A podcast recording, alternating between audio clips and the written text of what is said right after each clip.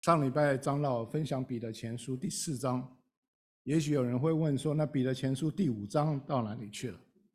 其实彼得前书第五章，我们在去年的十月二十二号，我们有思想过，所以我们今天就直接进入彼得后书第一章，好不好？我们起立来念几节的经文，请。神的神能已将一切关乎生命和前进的事赐给我们，皆因我们认识那用自己荣耀和美德招我们的主，因此他已将又宝贵又极大的应许赐给我们，叫我们既脱离世上从情欲来的败坏，就得与神的性情有份。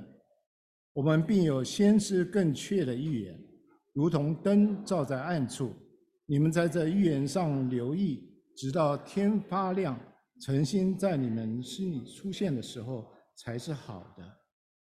所以弟兄们，应当更加殷勤，使你们所蒙的恩召和拣选坚定不移。你们若行这几样，就永不失脚。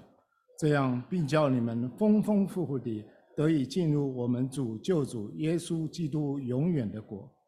主啊，我们在你面前站立，求你向我们说话，求你的话语能够成为我们的生命，让我们能够活出来。感谢赞美你，奉耶稣的名，阿门。请坐。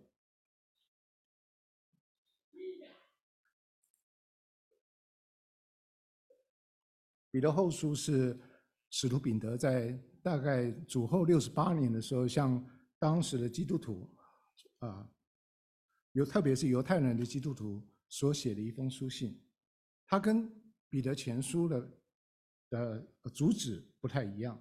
彼得前书，如果你记得的话，彼得勉励当时的弟兄姐妹要去面对如何面对将要来的逼迫，以及在苦难当中他能够站立的稳，能够坚持他们所信的道。彼得后书不一样，彼得后书彼得要提醒他们，告诉他们，警告他们。在他们当中，假先知、假教师，以及在他们当四周围虎视眈眈的异端。彼得那时候的基督教、基督徒的教会，当时所面临的问题，其实也是我们现代人所面对的问题，现代教会所面对的问题。所以这本书对我们是非常有帮助的。今天我们就要就属灵生命成长的角度来思想彼得后书第一章。这是今天的大纲，两次的脱离，两种认识，两个行动。在第三节说，神的神能已经将一切关乎生命和前进的事赐给我们，建议我们认识那用自己荣耀和美德召我们的主。弟兄姐妹，我们都是一群被呼召的人。神呼召我们的目的是什么？神呼召我们，为什么要让我们成为神的百姓、神的儿女？神呼召我们至少有两个目的：第一个目的，他要我们认识我们的主，跟上帝建立关系，以至于我们每一个人有主的生命；第二，他让我们还留在世上的时候，让我们借着主的生命，能够过一个跟世上的人不一样的生活，让我们世上在世上的时候能够荣耀他。能够过一个卓越的生活。这里讲美德，美德这个不单是有道德的生活。基督徒并不是被呼召过一个有道德的生活，虽然基督徒应该是最有道德的。美德的意思，它指的是勇敢的意思，表示这一群人他勇敢，能够被呼召出来，有勇气过一个与众不同的生活。但我们知道，我们最大的问题是我们活不出来，我们靠着自己做不到，我们凭着自己没有能力来认识我们的主。我们下再多的决心，我们靠着人的方法也没有能力过出荣耀的生活。所以第三节他就说：“神的神能将一切关乎生命和前进的事赐给我们，神呼召我们。”他就供应我们，上帝已经提供我们活在世上过敬虔生活所需用的一切，其中最重要的是神的话语，用神的话语、用神的真理来认识神，跟神建立关系。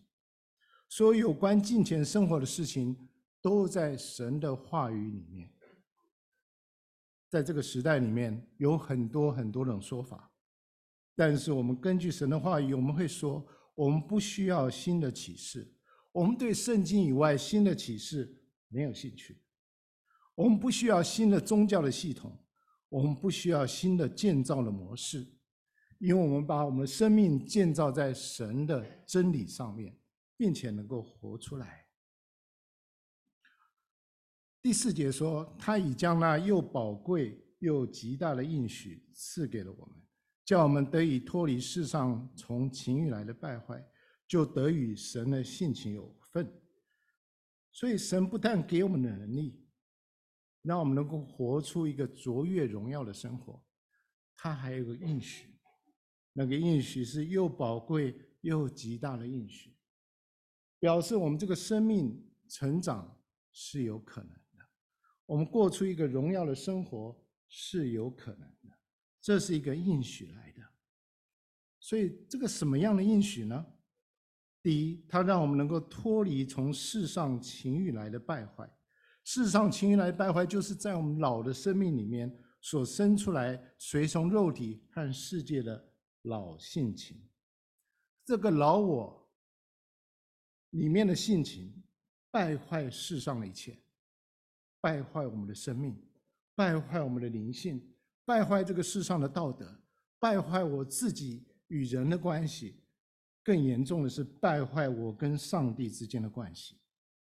在信主之前，我们不明白，我们原来是活在这样的败坏里面，以至于我们追求的事情，我们的价值观，跟世界没有两样。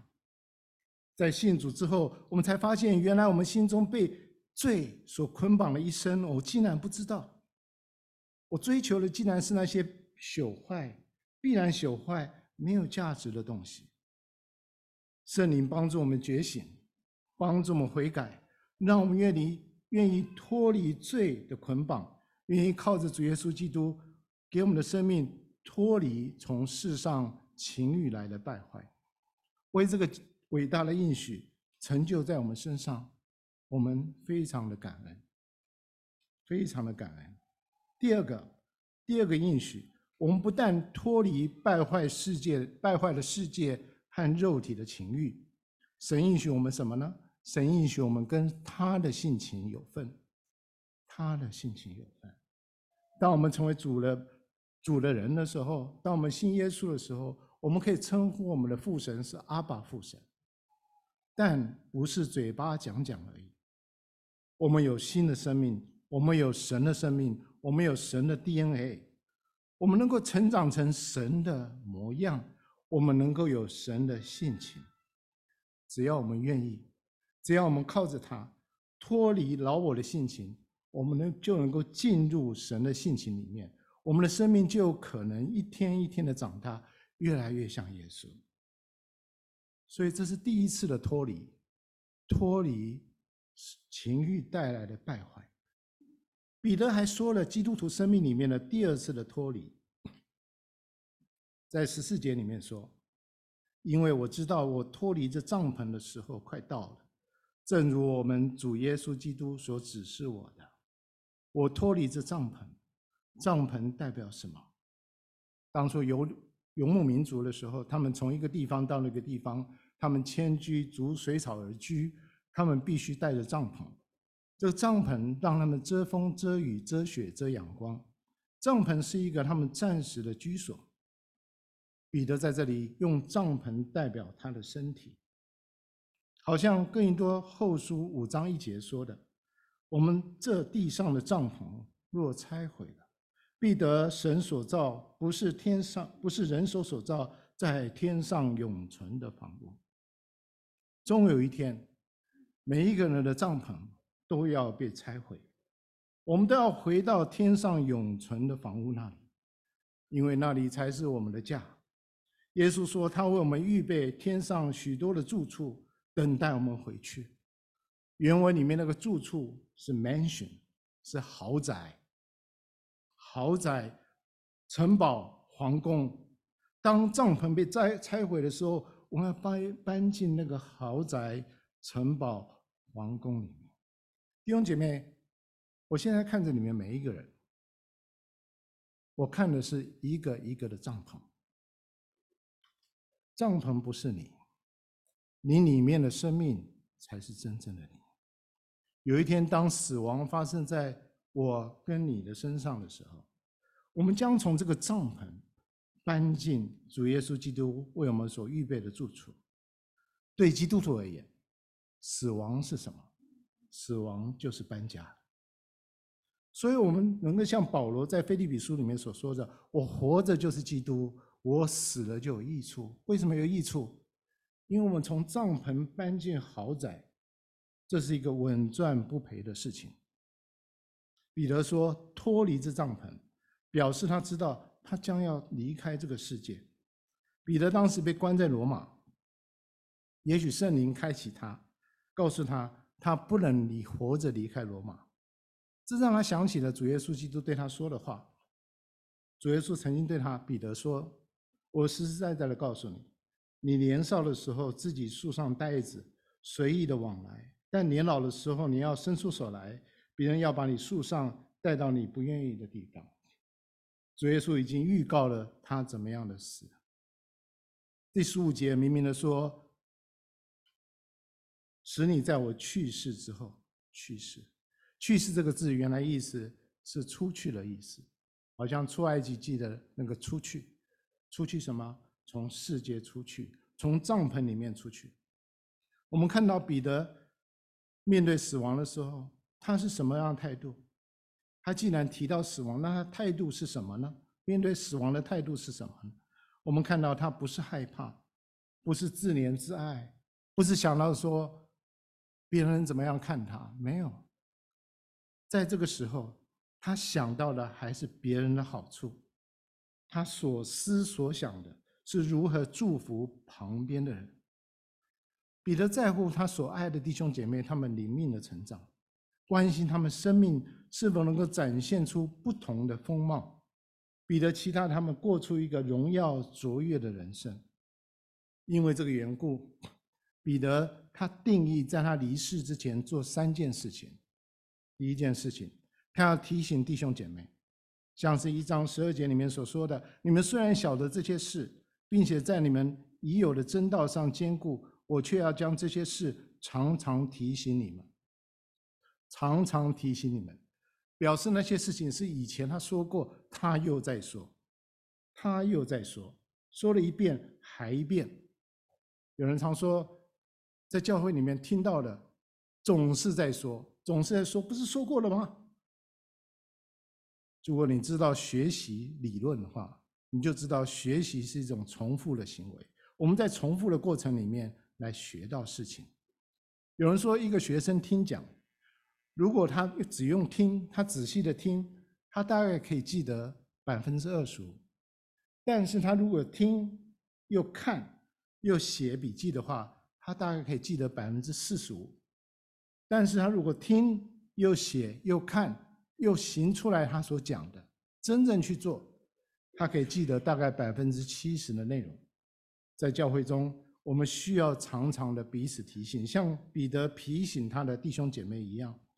为什么？因为你跟我常常忘记。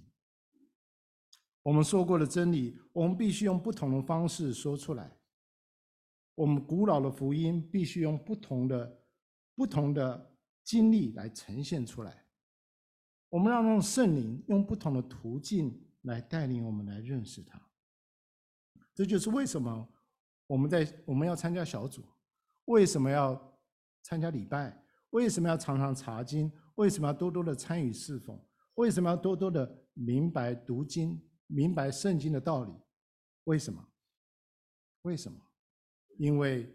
只有当我们多多接触真理的时候，让真理提醒我们，真理才会留在我们生命里面。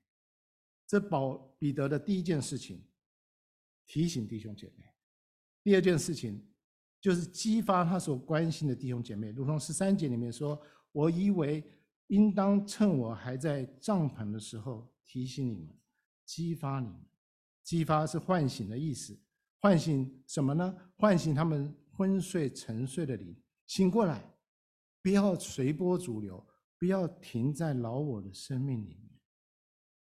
你要醒过来，脱离世界肉体的败坏，进入神所赐的恩典当中。这是第二件事情。第三件事情，彼得说，并且我要尽心竭力，使你们在我去世以后，常常纪念这件事情。他们要常常纪念，不要忘记你们是被呼召的，不要忘记你跟主的关系是最重要的。你的生命，你跟主之间的关系，是你生命当中最重要的一件事情，千万不要忘记。弟兄姐妹，每一个信主人都会有这两种的脱离。两次的脱离，第一次的脱离，当我们信主耶稣的信靠主耶稣基督的时候，我们脱离了世界的败坏，脱离了肉体的败坏，脱离了老我，进入神圣洁、公义、慈爱的生命里面。第二次的脱离，是我们肉体死亡的时候，我们脱离这个帐篷，我们脱离这个世界。我们的问题是，这两次的脱离，我们都不能避免。如果你信主的话，我们面对这两次的脱离，问题是，我们如何有智慧的活在这两次的脱离当中？彼得已经老了，他的帐篷也被拆毁了，但是他还是有那个心智。他说：“我要确定留下宝贵的东西给那些后来的人。”有一个谚语，可能是印第安人，美国印第安人的谚语。他说：“当你出生的时候，你哭泣，但是全世界都欢欣鼓舞。你要确定你好好的活着，以至于你死的时候，别人都为你哭泣，但是你却欢欣鼓舞的离开。弟兄姐妹，我们要如何离开这个世界呢？彼得留下了这个话语给我们，他也留下了榜样，教导我们这些人，不论在什么样年纪。”我们还是可以不为自己活，不为自己着想，不只为自己活，不只为自己着想，而且能够为别人活，也能够为别人着想。这是彼得的态度，是我们效法的对象。彼得的态度不单只是他的想法里面，而且尽心竭力的活出主的爱，把信仰忠实的传给下一代，让下一代的人继续认识主耶稣，继续能爱主耶稣。继续能够生命能够得到生命，而且生命能够成长。接着彼得他讲到他怎么认识主，因为认识主才能生命才能够成长。他讲到两个认识主的方式，两种认识主的方式。第一种方式是主观的经验来认识主，在十六节到十八节说，我们从前将我们主耶稣基督的大能和他降临的事告诉你们。并不是随从乖巧捏造的虚言，乃是亲眼见过他的威荣。他从父神得尊贵荣耀的时候，从极大的光中有声音出来，向他说：“这是我的爱子，我所喜悦的。”我们同他在圣山的时候，亲自听见这声音从天上出来。彼得告诉他的弟兄姐妹说：“来，我告诉你一个故事。这个故事不是神话。”不是童话，而是真实的故事。这是我的见证。因为有一天，耶稣带着我跟雅各跟约翰上了高山，耶稣让我们看到他自己本来的荣耀。这个荣耀是只有他在末世审判的时候，人才能够看见的他的荣耀。耶稣在他面前变了形象，显出了上帝的荣光。在福音书里面说，耶稣的脸。明亮如太阳，衣裳洁白如光，在世上没有人可以制造那样的洁白。忽然之间，就摩西跟以利亚出现在他们面前。摩西代表了律法，以利亚代表了先知。他们在他面前跟耶稣交谈，他们谈什么呢？福音书告诉我们，他们谈主耶稣基督要上十字架的这件事情。彼得在那时候一定被这个景象震惊了，因为圣经记载说，彼得对耶稣说：“拉比，我们在这里真好，可以搭三座棚，一座为你，一座为摩西，一座为以利亚。彼得不知道说什么才好，因为他们甚是惧怕。有一朵云彩来遮盖他们，也有声音从云彩里出来说：“这是我的爱子，你们要听他。”门徒忽然周围一看，不再见一人，只见耶稣同他们在那里。彼得的话刚落，神的声音就出来了。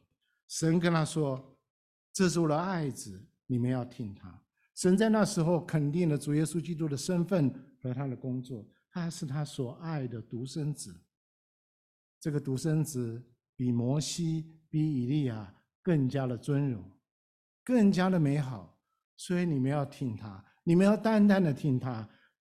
所以他把以利亚、摩西拿走了，让他们不见一人，只见耶稣。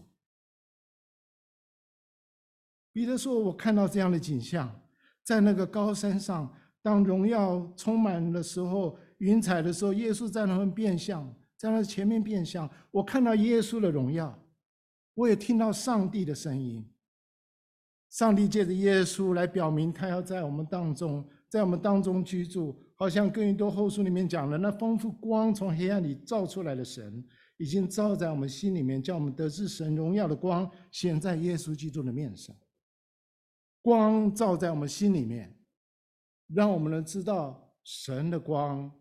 在耶主耶稣基督的身上，让我们明白主耶稣基督就是上帝的儿子，就是上帝他自己。我们求神的光光照我们的黑暗的心，好让我们知道主耶稣基督才是真光。在这个故事里面，彼得是个见证人，他不是在夸耀说我看了什么事，我听了什么事，而是讲明他有权柄。代表基督做见证，因为他亲眼见过、亲耳听过、听过。彼得告诉我们，这一种认识主的方法是一个个人的经验。这个人的经验、主观的经验，可以是自然的经验，也可以是超自然的经验，像是登山变相的故事一样。有时候我们听到这么多很多超自然的经验，不是吗？医病赶鬼，甚至有人说他在他在。高速上面在开车的时候看到一个人啊，要搭便车，他就载他上来，跟他一直一路开到纽约，后来才知道他是天使，有没有听过？当然不是每一个超自然的经验都是可信的，但是我相信，神是创造天地的主宰，他当然能够超越他创造大自然的限制，他不会受到自然律的约束。他当然可以用超自然的方式与人说话，让人看见，让人行看见神的行神迹。特别是在邪灵跟福音受到限制的地方，神常常用超自然的方式来让人相信耶稣。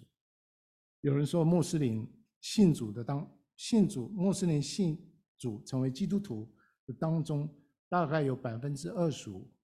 是跟他们做梦有关系，特别是什叶派的穆斯林，他们对有启发性的梦，就让他们有新的思想、新的感感觉的这样的梦，他们是持开放的态度，所以他们见证他们做梦的时候遇见了耶稣，耶稣在他们梦境当中向他们讲解圣经，那些经文他们以前没听过的，耶稣向他们做某些事情。好明白，耶稣是他们的救主。有许多的穆斯林因为在梦中见到耶稣，这耶稣常常穿着白衣的男子。如果你看他们的见证的话，他们相信了耶稣。所以神可以用超自然的方式让人来认识他。在这段经文里面，彼得告诉我们，他因为这个个人的经验来认识主。不但是个人的经验，这个也是雅各的经验。也是约翰的经验，记得吗？他是彼得、雅各、约翰同时上了高山，所以这个经验不是只有一个人的经验，是一个群体的主观的经验，让人们能够相信他们的见证是真实的。更重要的是，这一群的门徒，他们一次又一次的经历这种主观性的经验，让他们认识主，让他们生命得到改变。以至于他们变成一群不一样的人，记得吗？这一群人是一个什么样的人？这一群人是彼此相争，甚至有个时候，福音书里面记载，他们争谁是比较大的，记得吗？这样一群人，但是他们后来却变成一群彼此顺服、彼此扶持、谦卑、勇敢的一群人。这一群人除了犹大门徒犹大卖主的犹大之外，每一位门徒因为福音、因为信仰的缘故，都受到了逼迫。彼得被倒钉十字架，雅各被砍头，约翰在老年的时候被放逐在巴摩岛上。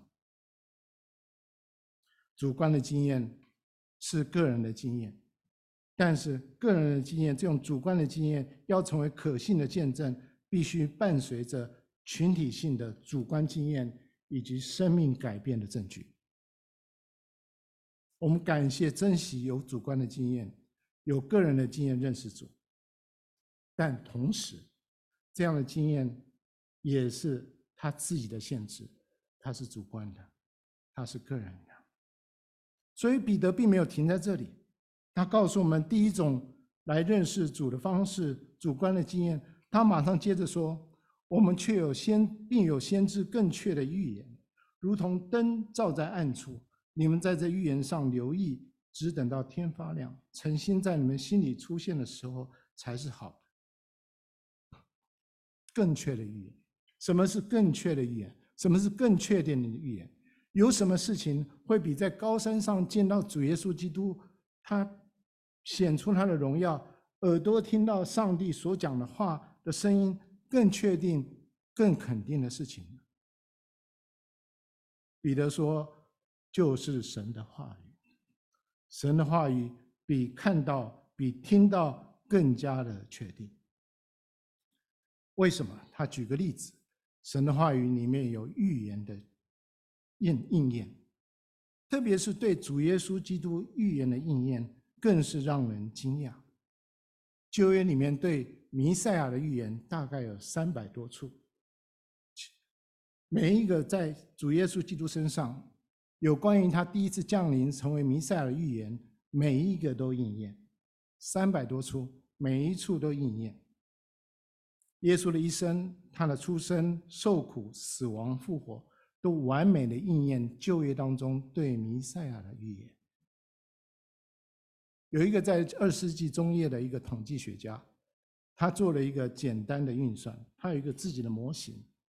他说，如果在巴勒斯坦，在二十两千多年前，在巴勒斯坦有一个人，他要应验他是弥赛亚，如果只有八个预言他可以应验的话。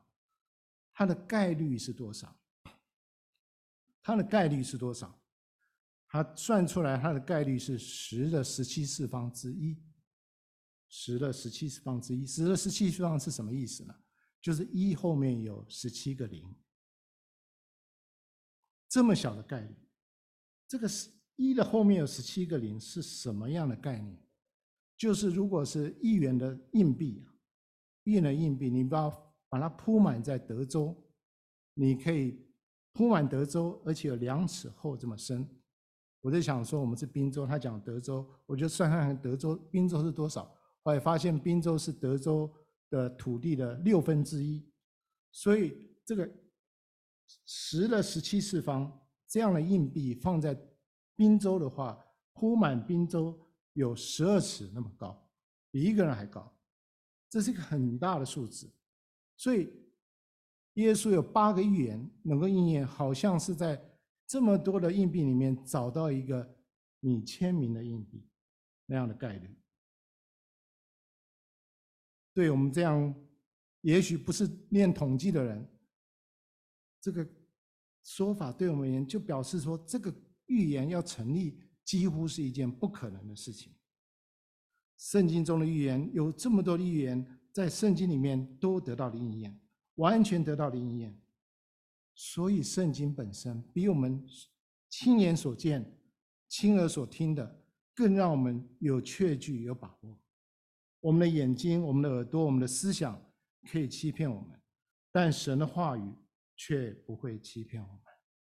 当然，前提是我们不能用人的方法来明白圣经，来明白神的话，要用神的方法。有系统的来明白圣经，在这点上，彼得很谨慎的劝诫他的读者说：第一要紧的，该知道圣经经上所有的预言没有可随私意解说的，因为预言从来没有出于人意，乃是人被圣灵感动说出神的话。所以我们需要圣灵，我们需要圣灵在我们里面带领我们的心怀意念。有主耶稣基督的人，圣灵才能在我们当中里面工作，帮助我们读经，帮助我们查考圣经。帮助我们解释我们读到的经文，有生命有方法，圣灵就会带领我们明白圣经，让我们的生命能够成长。所以彼得帮助我们，我们在我们生命里面，基督徒有两次的脱离，脱离世界的败坏、情欲的败坏，脱离这个帐篷。在两个脱离当中，基督徒要穷一生之力来认识我们的主，其中最重要的。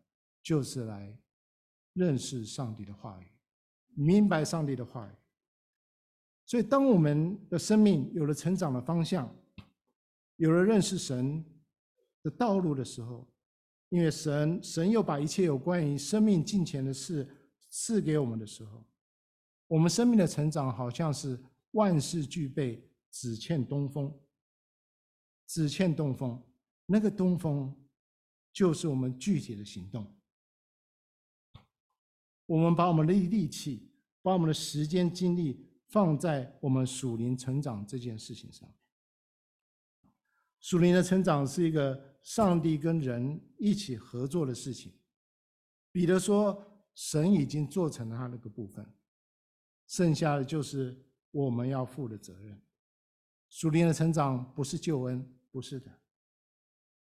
我们对救恩这件事情，我们一点功劳都没有，就好像一个婴孩。出生，他对他自己的出生一点忙都帮不上，但属灵的成长却不是这样。一个人属灵的成长，好像一个人他的身体要长大一样，自己要负很大的责任。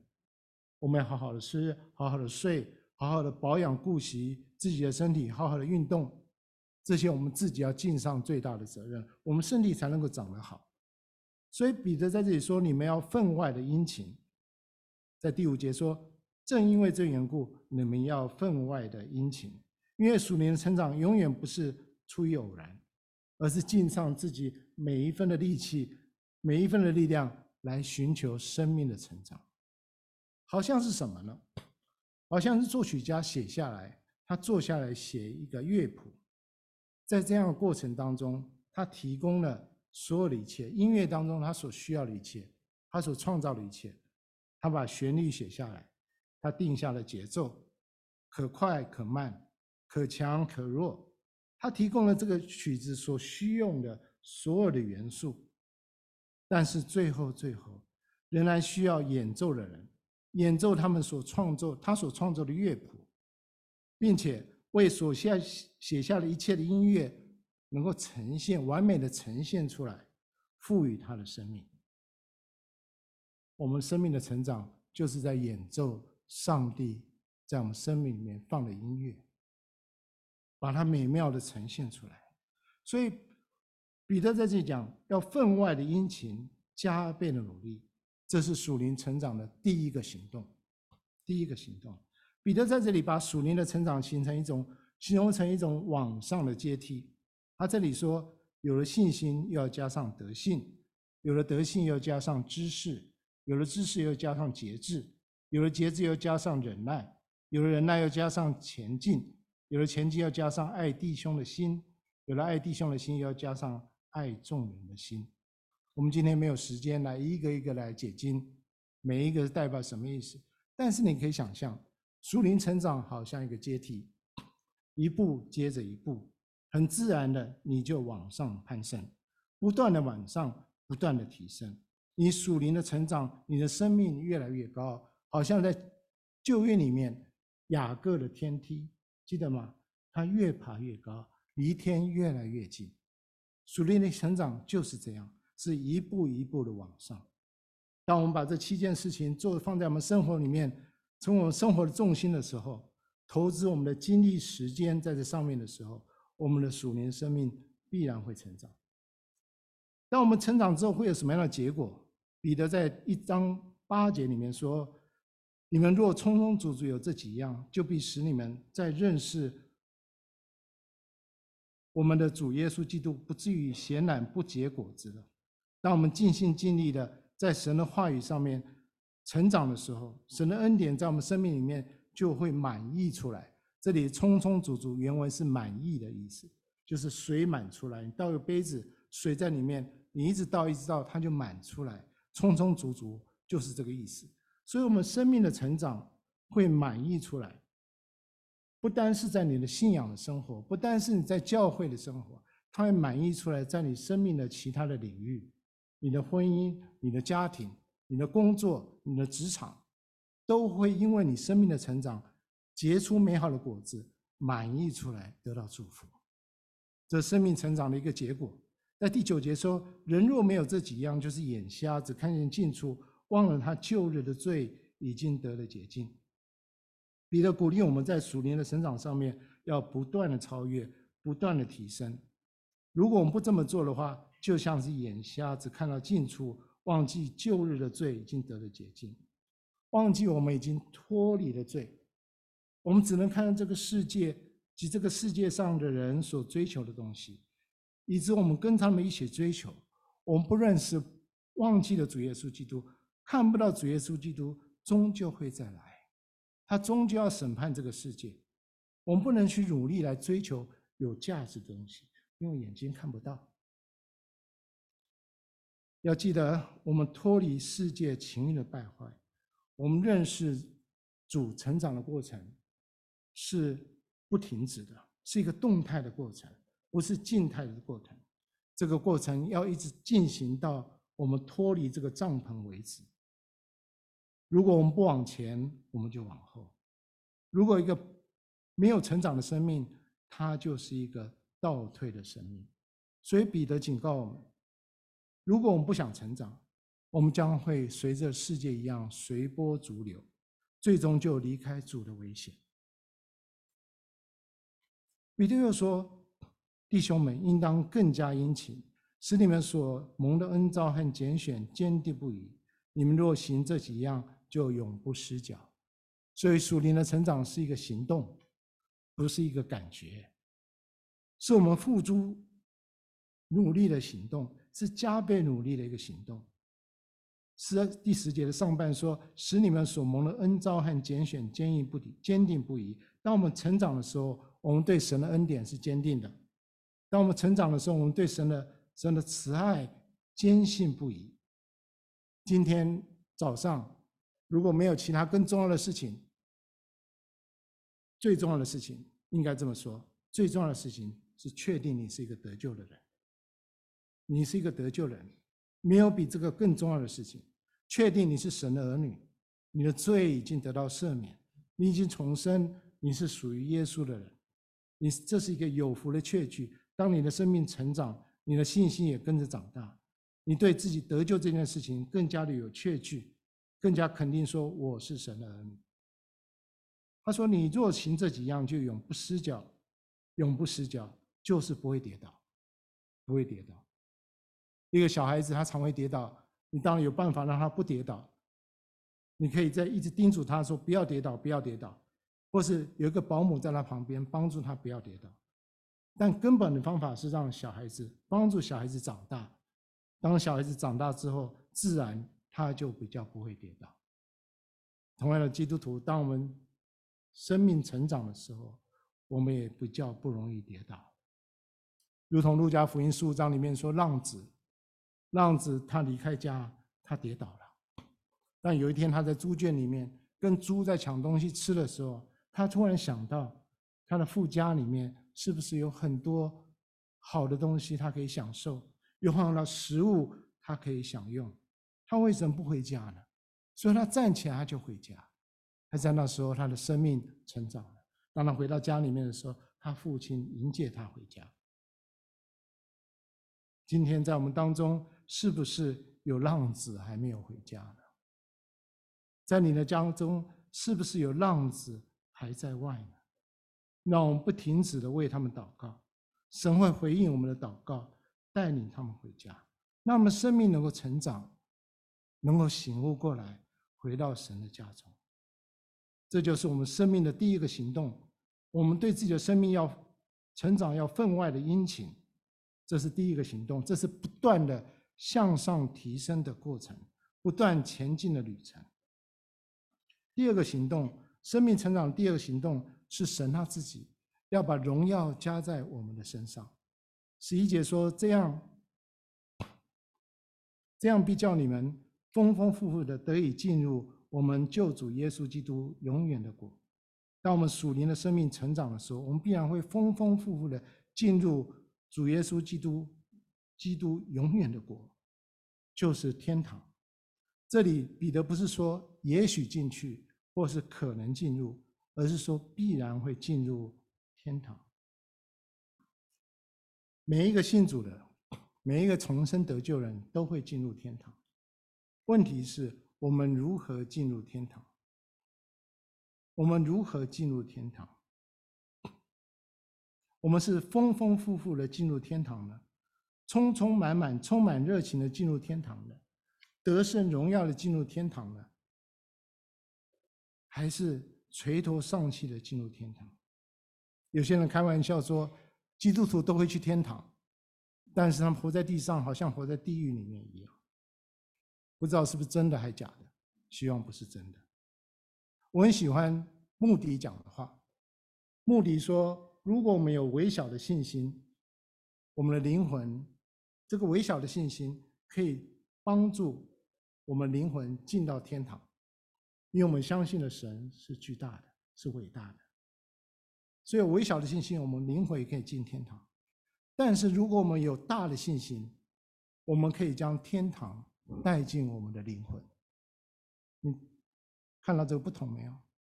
我们有伟大的信心，可以把天堂带进我们的灵魂里面。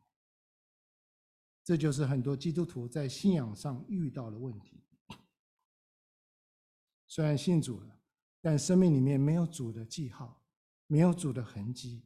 没有主的权柄，我们做事不凭信心，我们不依靠神，我们不读经、不祷告、不参加聚会，没有殷勤的追求，没有建造自己的生命，好像建造自己属灵的生命是别人的事情。当我这么说的时候，并不是在说你们，我在提醒我自己，我到底有没有尽上我最大的努力，让我的生命成长？弟兄姐妹。让我们为自己属灵的生命成长来祷告，如同在腓立比书二章里面所说的：“恐惧战兢，做成你们得救的功夫。”恐惧战兢，做成你们得救的功夫。我们得救了，但是我们得救的功夫还没有完全，我们还有得救的功夫。保罗又说：“因为你们立志行事，都是神在你们运心里运行，为要成就他的美意。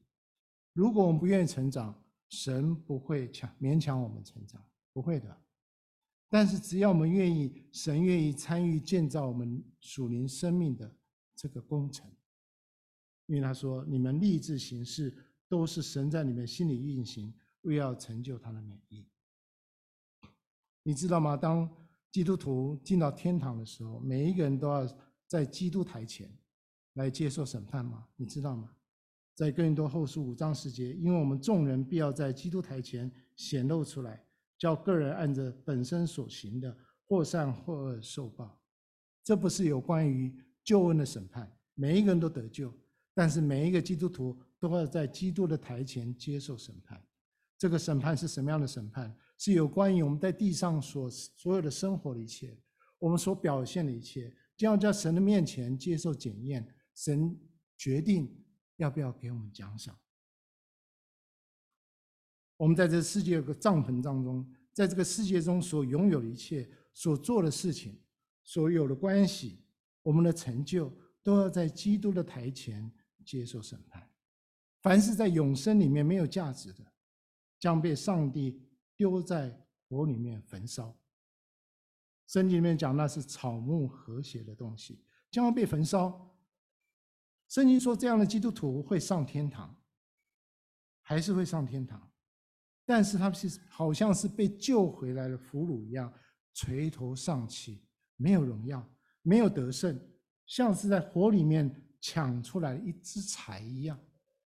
相反的，那些有信心的基督徒，他们相信神把他放在帐篷里面，走这段旅程，有他特别的旨意。他们心里十分的清楚，他在世上不能白走这一遭。他们追求认识神，用主观的经验来体会神，来明白神，来认识神；用客观的真理，用圣经的话语来认识神。他们殷勤的读圣经，参与侍奉，做见证，明白神的旨意，常常想到别人的好好处，为别人着想，常常与人分享主耶稣基督在他们身上的恩典。为什么这些基督徒愿意这么做？因为他们没有眼瞎，他们能看到。永恒的价值，他们过一个有神同在的生活，他们愿意邀请耶稣到他们生命里面。在神的眼中，这些基督徒的生命是一个金银宝石的生命。当他们抵达天堂的时候，主耶稣基督要在那里张开双手欢迎他们。